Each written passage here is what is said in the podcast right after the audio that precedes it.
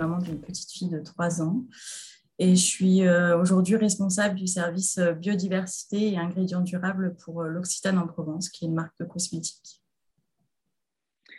Et ça consiste en quoi ce, ce travail Vous êtes jeune, vous avez déjà un, poste euh, à responsabilité, mais quelle responsabilité?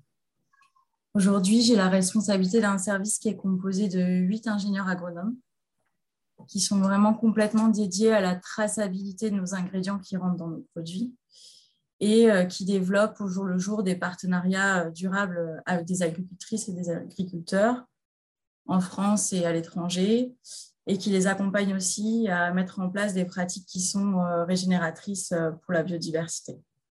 L'Occitane en Provence, peut-être en chiffres, qu'est-ce que ça représente? Parce que c'est vrai que c'est toujours un peu euh, flou pour un consommateur. il y a une marque, une marque qu'on connaît, mais enfin de là savoir vraiment ce qu'il y a derrière, quand on ne va pas chercher, ben, on ne le sait pas par définition. Ben, L'Occitane en Provence, donc c'est une marque de cosmétiques qui appartient à un groupe international et on est on est présent aujourd'hui dans 90 pays où on euh, distribue euh, des, produits cosmétiques euh, à base d'ingrédients naturels. Est-ce qu'on peut dire que, d'abord, que c'est une marque engagée d'une certaine façon, notamment d'un point de vue du développement durable, et, peut-être nous donner les, voilà, les, gros piliers de l'action de la marque en France et à l'international donc, c'est un groupe qui est euh, fondamentalement engagé euh, sur plusieurs piliers. Donc, euh, le premier, c'est bah, limiter le réchauffement climatique, lutter contre la crise climatique. C'est aussi travailler à régénérer la biodiversité et aussi à travailler à plus d'inclusion et de diversité donc, on peut dire que vous ne faites pas un bullshit job. En même temps, bon, vous n'allez pas le dire là comme ça, mais euh, plus sérieusement, euh, euh, ça faisait partie de votre plan, ça, quand vous étiez plus jeune, d'essayer d'associer votre, votre travail avec peut-être une, certaine éthique ou en tout cas des, idéaux? Ça m'a toujours animée. Moi, je suis née dans un milieu assez protégé, en région parisienne. Euh, mais depuis toujours, j'ai été touchée par euh, l'injustice. Est-ce que ça vient de mon prénom ou autre chose? Mais en tout cas, vraiment euh, profondément touchée par l'injustice au quotidien et notamment les injustices sociales. Et j'ai eu très vite envie de me mettre au service des autres. Mais quand on est jeune, on ne sait pas forcément comment. Et du coup, je me suis rapidement dirigée vers des études d'agro-développement international. C'était une formation qui, euh, qui formait plutôt au métier de l'humanitaire, parce qu'à cette époque-là, pour moi, c'était la seule façon de, de s'engager. Euh, j'avais peut-être une certaine naïveté à l'époque, mais en tout, cas, euh, en tout cas, je pensais que c'était le seul moyen de s'engager. Donc, j'étais partie plutôt pour un projet dans l'humanitaire. Et puis après, j'ai eu tout un parcours qui m'a redirigée vers, vers autre chose. Euh, parce que euh, rapidement, au sein de ben, mon, école d'ingénieur, il fallait faire euh, des stages. Donc, le premier stage, c'était un stage d'ouvrière agricole, normalement en milieu anglophone. Et moi, je me sentais à l'étroit et j'avais besoin d'espace et j'ai voulu partir le plus loin possible de la France pour aller découvrir d'autres choses. Et, et, du coup, je suis partie en Afrique du Sud en tant qu'ouvrière agricole. Euh, pendant euh, deux mois, isolée de tout. Et ça a été vraiment ma première claque euh, où j'arrivais avec ma naïveté, mes idéaux et, et, je me suis retrouvée dans un milieu extrêmement complexe avec des problématiques de racisme, confrontée aussi à ma place de femme parce que je n'avais pas été franchement recrutée pour mes compétences techniques. Donc, j'ai été vraiment confrontée à cette complexité du terrain. Et puis, euh, petit à petit, du coup, mon approche par rapport au développement, à l'humanitaire, il s'est un peu forgé et nuancé. J'ai eu des expériences en ONG, euh, en République dominicaine, auprès d'enfants des rues. J'ai vu aussi, du coup, les qualités de ce type d'action, mais aussi les travers que ça donnait, euh, les besoins de financement, parfois la déconnexion entre bah, les, projets d'aide au développement qui parfois été déconnectés de la réalité du terrain. Euh, je suis allée au Pérou, me confronter à, des situations sociales aussi euh, compliquées. et, et, et j'ai fini par découvrir aussi le milieu de la recherche avec une étude sur la filière bois de rose en Guyane au CIRAD. Donc, j'ai aussi vu une autre approche, un autre rythme, une autre vision du développement. Et à la fin de ces études, là, j'avais déjà, au bout de cinq ans et ces expériences assez fortes, euh, un changement d'état d'esprit et je me suis dit qu'il était temps pour moi d'aller voir ce qui se passait euh, aussi en, entreprise. Et euh, c'est là que la rencontre avec l'Occitane a eu lieu. puisque j'ai vu une offre pour être chargée de... Enfin, à la base, c'était un stage, mais j'ai réussi à, à, leur dire que j'avais assez fait le stage pour un poste de chargé de projet au sein du service filière durable à l'époque. Et euh, c'est vraiment un service qui faisait le pont entre euh, le milieu agricole et le, et l'entreprise et, les besoins industriels et, comment on faisait en sorte de mettre en place des partenariats gagnants-gagnants pour tout le monde euh, et comment on faisait pour que les ingrédients qui soient dans ces produits, ils, soient, ils permettent à tous de vivre dignement et ils permettent aussi de, de respecter l'environnement. Donc ça, c'était c'est un peu mon parcours euh, qui m'a mené euh, jusqu'à l'Occitane. Lorsque euh, vous avez travaillé vraiment dans l'humanitaire directement, dans vos différentes expériences en lien avec l'aide au développement et, beaucoup d'actions de, terrain, ce que vous venez de me dire, qu'est-ce qui a été le plus... Pas, vous avez une expérience en particulier qui, vous a conforté dans cette idée justement de, continuer, quoi qu'il arrive, à, faire votre, part, mais aussi à vous dire que vous le ferez autrement peut-être? Ce que je remarquais dans les projets euh, type associatif et euh, type ONG, euh, il y a un, travail formidable qui est fait et je ne veux pas le, le, remettre forcément en cause, mais il y a des travers qui existent et il faut en être conscient. Euh, quand on est dans l'associatif, euh, on a besoin de moyens et ces moyens, souvent, ils dépendent des autres puisqu'ils ne sont pas forcément basés sur une économie réelle. Et, euh, et du coup, c'est ce que j'évoquais tout à l'heure, c'est parfois une déconnexion entre des appels à projets qui disent il faut tant d'indicateurs sur des thématiques de genre, il faut autant d'indicateurs en termes de production agricole, etc. Et que est-ce que ça fait sens par rapport au, contexte local? Parfois, c'est à interroger.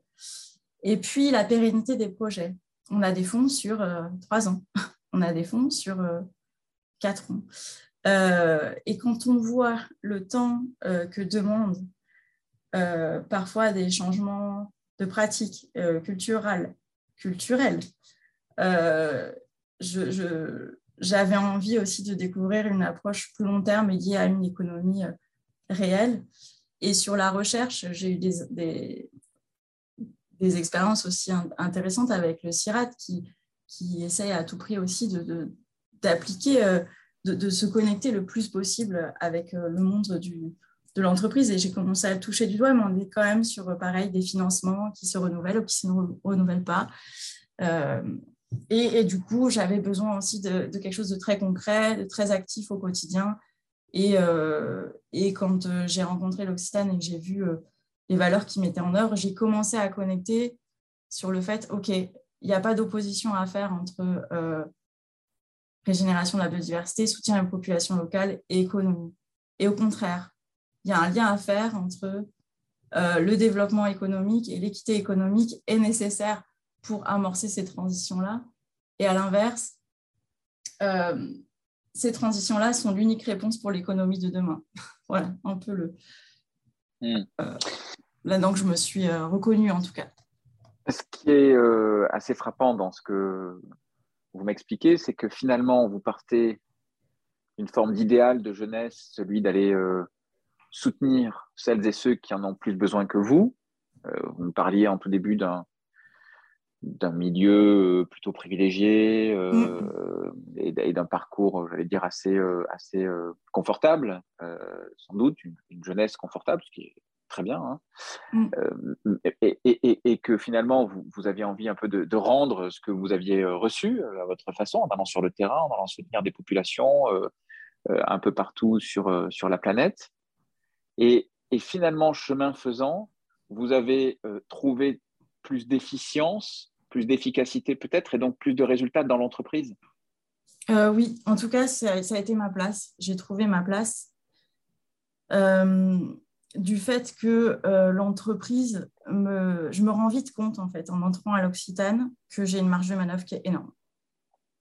en termes de moyens financiers, en termes d'autonomie, et que je comprends vite que si les projets que je souhaite développer ou que les équipes sur place souhaitent développer ont du sens pour la marque en termes de soit en termes de sécurisation des approvisionnements ou en termes de euh, renforcement de la confiance vis-à-vis de nos consommateurs, si ça a de la valeur pour l'entreprise, alors j'ai un champ devant moi énorme pour développer euh, des projets pertinents localement euh, avec les productrices et les producteurs. Et du coup, je démarre une phase euh, professionnelle où, euh, bon, déjà, je comprends un peu tous ces enjeux-là et euh, je me rends beaucoup, beaucoup sur le terrain pour être sûr de mettre en place des projets qui ont le plus de sens possible et connecter à cette réalité économique qui est la réalité d'un groupe industriel et qui demande donc de la quantité, de la qualité, du respect des délais, etc. Et je me mets à dire, OK, moi j'ai un rôle à jouer je suis un rouage hyper important. Et je vais euh, me donner à fond pour montrer que c'est possible de créer des partenariats avec des populations dites vulnérables, entre guillemets, inclusive business en anglais, de les inclure dans cette économie-là, euh, de les faire vivre dignement, euh, de faire en sorte qu'elles réduisent leur impact environnemental s'il en est, et montrer que c'est possible que ces populations-là fassent un travail de qualité euh, livrent des matières premières d'une grande qualité qui répondent à des critères d'un groupe international, etc. Donc, c'est une professionnalisation qui se met en, qui se met en route.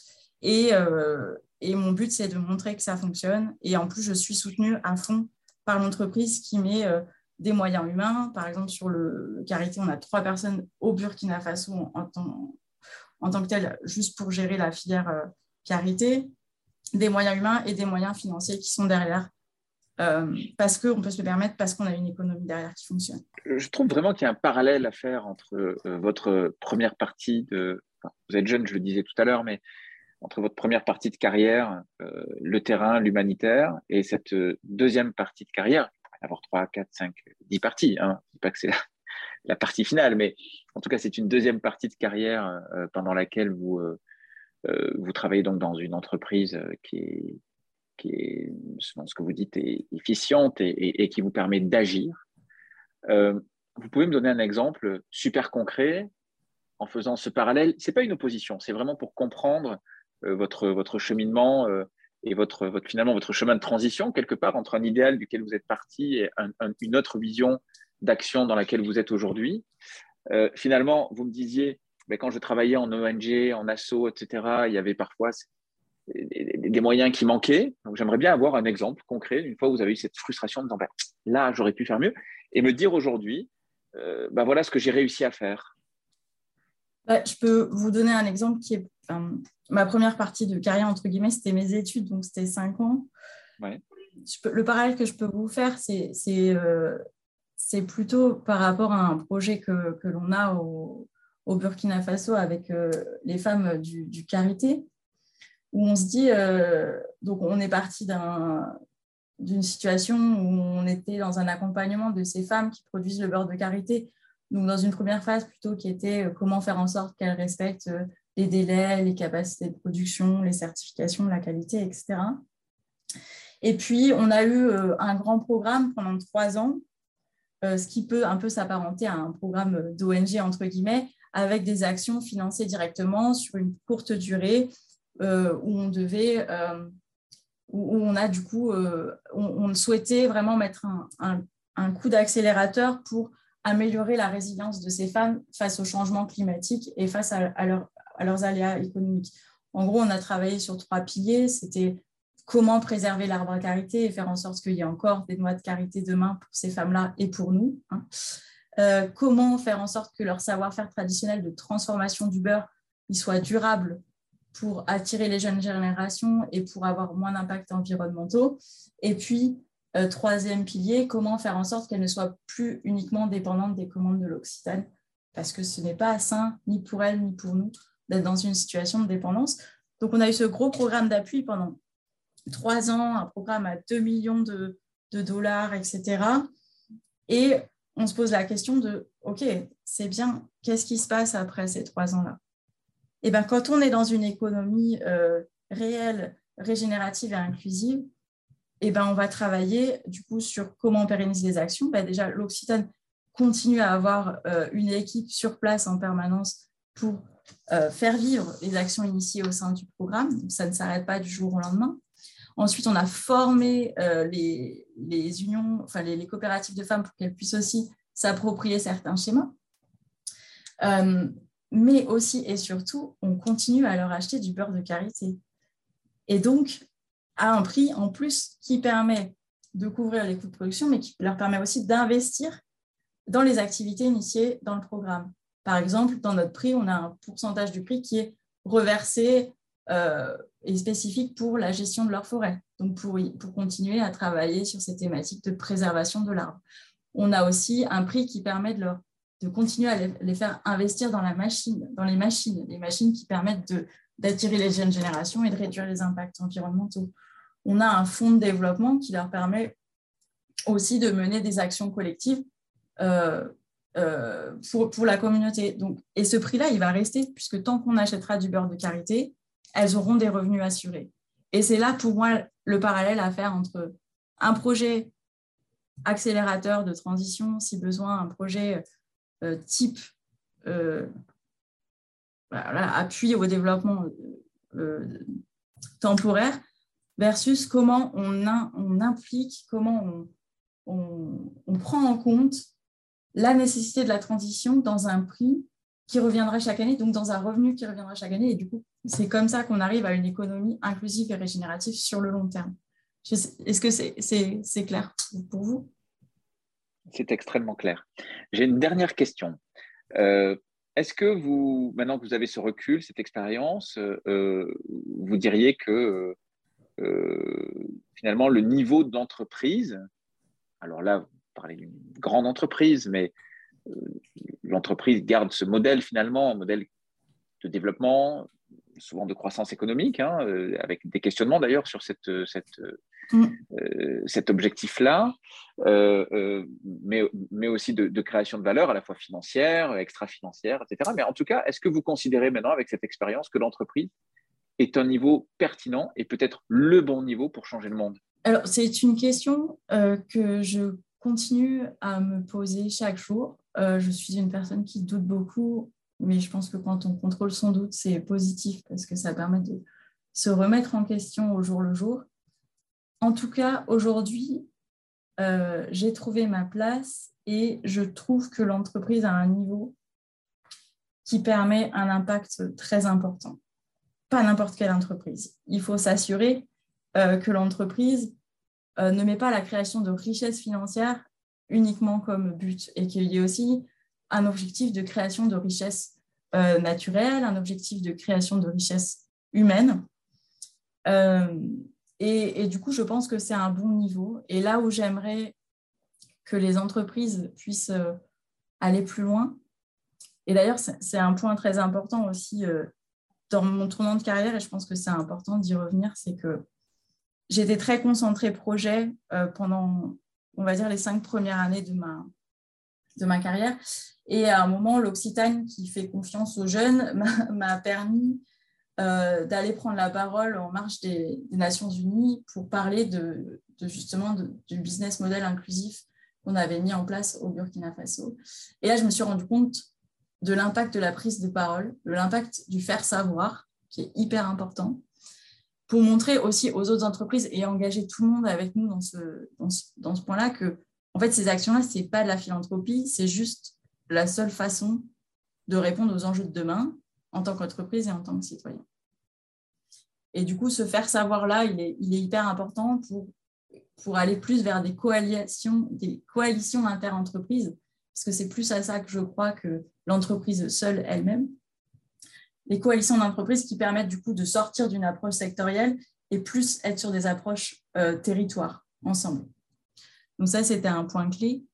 Et pour, euh, et, et, pour conclure, je pense que, donc pour revenir à ce que je disais, si les entreprises ont à cœur de développer une richesse autre que celle financière, et donc aussi de prendre en compte euh, dans leurs finances euh, le réel impact de leurs produits, c'est-à-dire dépasser le prix à proprement parler, mais intégrer euh, les impacts environnementaux, les impacts biodiversité au sein de, leur, euh, de, leurs produits pour avoir un prix réel finalement. Euh, monétiser en fait ces impacts environnementaux là, là on commence à vraiment changer d'échelle et, et s'interroger vraiment sur notre business model au, plus, profond quoi, et on commence à être dans, un, dans une dimension qui, qui, qui nous parle.